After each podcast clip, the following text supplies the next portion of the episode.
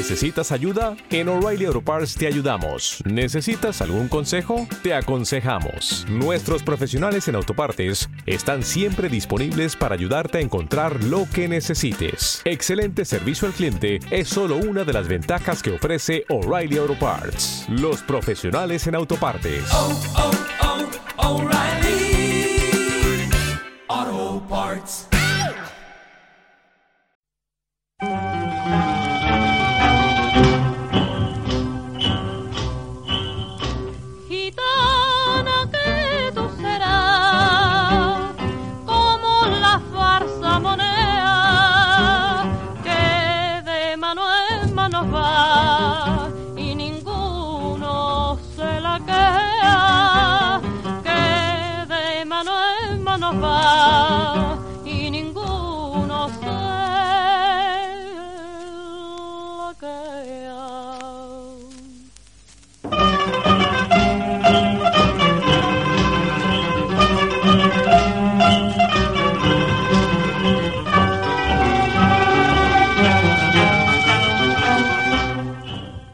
Las informaciones que hay en este podcast han sido recogidas de páginas web y noticias relacionadas que siguen disponibles en distintos periódicos y televisiones online donde trataron las noticias de los sucesos que voy a contaros.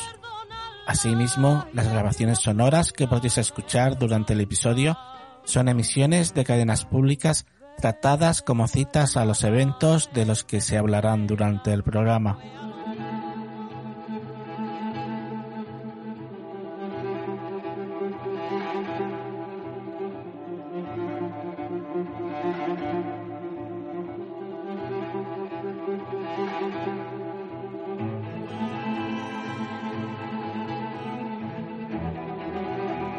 Pasó por encima de esta alambrada y cogió herramienta, Ah, cogió un hacha, cogió unas tijeras de podar y una torniqueta.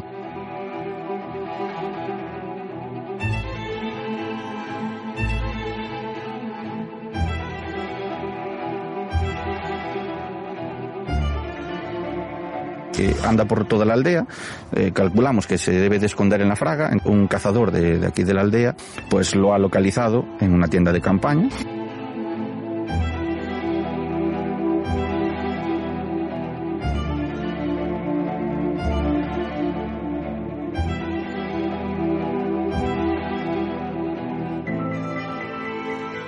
Las huellas del exmilitar de los cuerpos especiales, experto en supervivencia, las vemos en esta casa y en otras que el Rambo ha utilizado para abastecerse.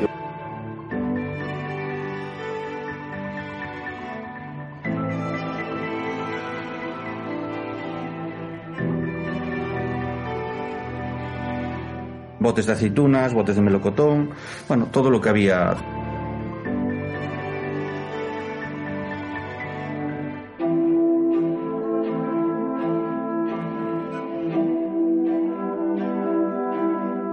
Te entra en casa y no sabemos qué es lo que va a pasar.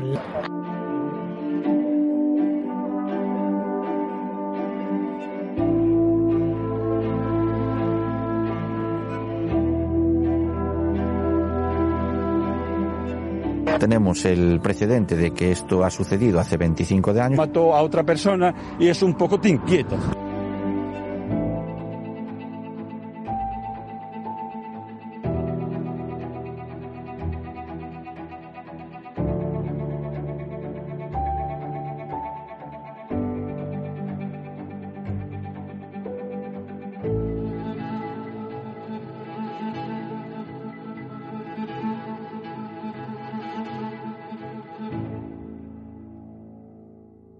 Alfredo Sánchez Chacón vivía en la finca de Refosos, aunque nació en Belalcázar, en Córdoba.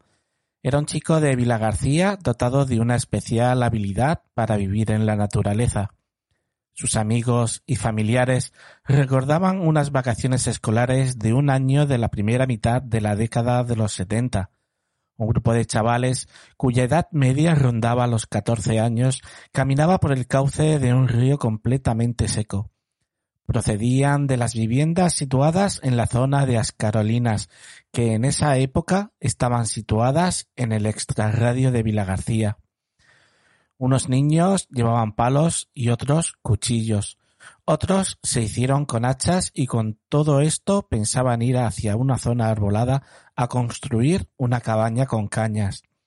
Cuando llegaron al punto en cuestión, uno de ellos golpearía un árbol podrido, en cuyo interior se encontraba un nido de avispas, que alborotadas por el impacto metálico atacaron a los jóvenes. Cuando todo se apaciguó, vieron que todos los niños tenían picaduras y de pronto se dieron cuenta que Alfredo no se encontraba allí.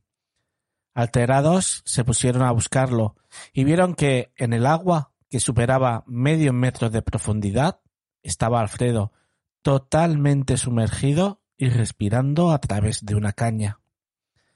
Alfredo tardaría poco en convertirse en el líder de la pandilla, el más espabilado y el que contaba con mayor número de recursos para desenvolverse en la naturaleza porque también le dedicaba más tiempo.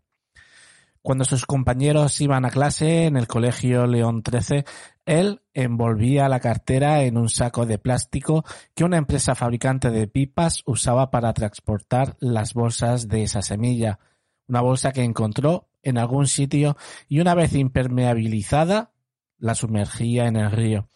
Así durante días y años.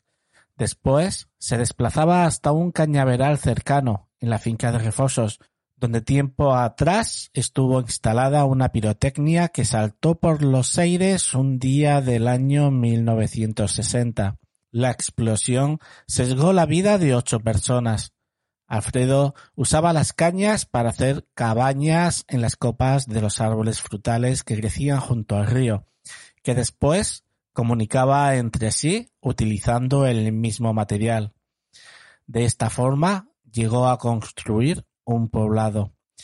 Quienes lo vieron aseguraban que se parecía a los palafitos asentados sobre el agua, característicos de países como Vietnam o Camboya. Alfredo se metía en el agua de un regato que desembocaba en el río de Ocón, sin importarle que el suero procedente de la factoría lechera Larsa lo tiñese de un tono blancuzco. ¿Te está gustando este episodio? Hazte fan desde el botón Apoyar del podcast de Nivos. Elige tu aportación y podrás escuchar este y el resto de sus episodios extra. Además, ayudarás a su productor a seguir creando contenido con la misma pasión y dedicación.